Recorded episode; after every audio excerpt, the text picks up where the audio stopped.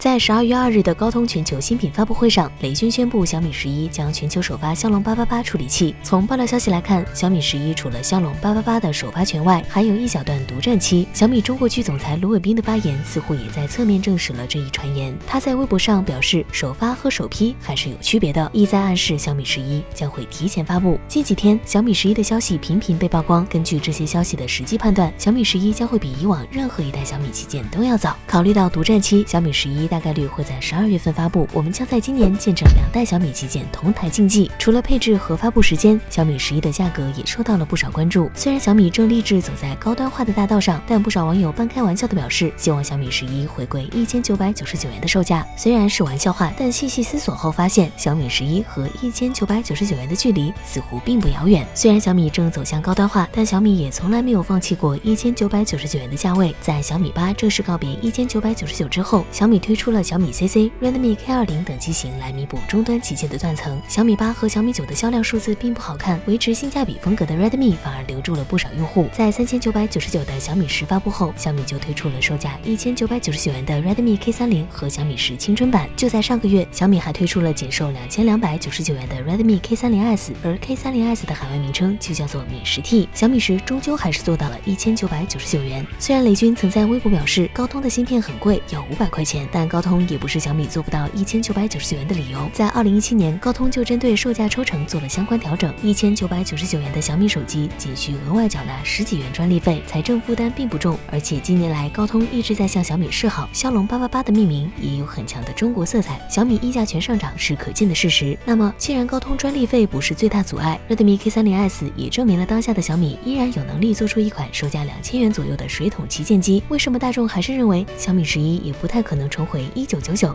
实际上性价比神机 Redmi K30S 的推出相当意外。K30S 并不在小米一开始的规划阵列之内，而是中途加入的产物，主要是面向需求暴涨的海外市场。与此前的 Poco Phone 如出一辙，只不过恰逢双十一购物季，小米才将 K30S 投放到国内让利，但也严格限制它的产量。随着小米在高端化的成功，小米也开始动手精简自己的产品线。小米 CC 和 K20 的推出具有强烈的妥协气息，他们是小米高端市场不稳的情况下试探消费者口味的时代产。物，这些机型也是小米高端市场失利的救火队。自 Mix 二之后，小米的战略规划就有了一种病急乱投医的味道。收购美图，推出拍照手机，折叠屏提前曝光。Mix Alpha 的推出，小米一直在高端化道路上摸索，直到高端市场需求被大众接受，小米的战略储备跟上之后，小米十才凭借性价比和技术的双重领先一鸣惊人。小米十之后的小米手机失去了小米八时代的试验感，重新回归技术决定价位的风格，这也显示了小米在商业运作上的成熟。譬如如 K 三。零和小米十青春版同价位，但在屏幕设计、拍照等方面都有着较大区别。K 三零注重的是高刷和续航，而小米十青春版的卖点是更加均衡的屏幕、拍照和屏幕指纹。而且随着技术的快速下放，小米也在有意识的加快各个机型的迭代速度。自小米十一之后，一千九百九十九元的青春版就会正式推出历史舞台。小米已经摸清了各个价位用户的主流需求，青春版和 K 三零的相互试探也没有必要了。并且这一年高刷新率屏幕、CMOS 等元器件的快速速成熟。也可以让小米根据价格进行针对性取舍。明年的小米可能会以屏下摄像头和拍照为卖点，重塑产品线，但更新频率不会高过今年。而在一千九百九十九这个价位上，小米会专注 K 三零系列的路线，以性价比为最高优先级。不过明年下半年，我们可能就会迎来一款售价两千元的屏下摄像头机型，它的散热构造、拍照模组部分承袭自小米十一，更加注重设计元素，但可能在性能、快充和屏幕素质上有所取舍。小米可能会将此机型命名为青春版。但无论如何，小小米十一。出现在一千九百九十九元的可能性很低。从一九九九到三九九九，小米花了三代机型才完成这个跨越，而这其中经历的挫折是旁人难以想象的。虽然小米已经很难回到一九九九，但 K 三零 S 的奇迹未必不会重现。在双十一的大成功之后，小米一定会重新推出一款一千九百九十九元价格的水桶旗舰。不过抢购可能还是免不了的。本期内容到这里就结束啦，观众老爷们给个三连支持一下，我们下期再见。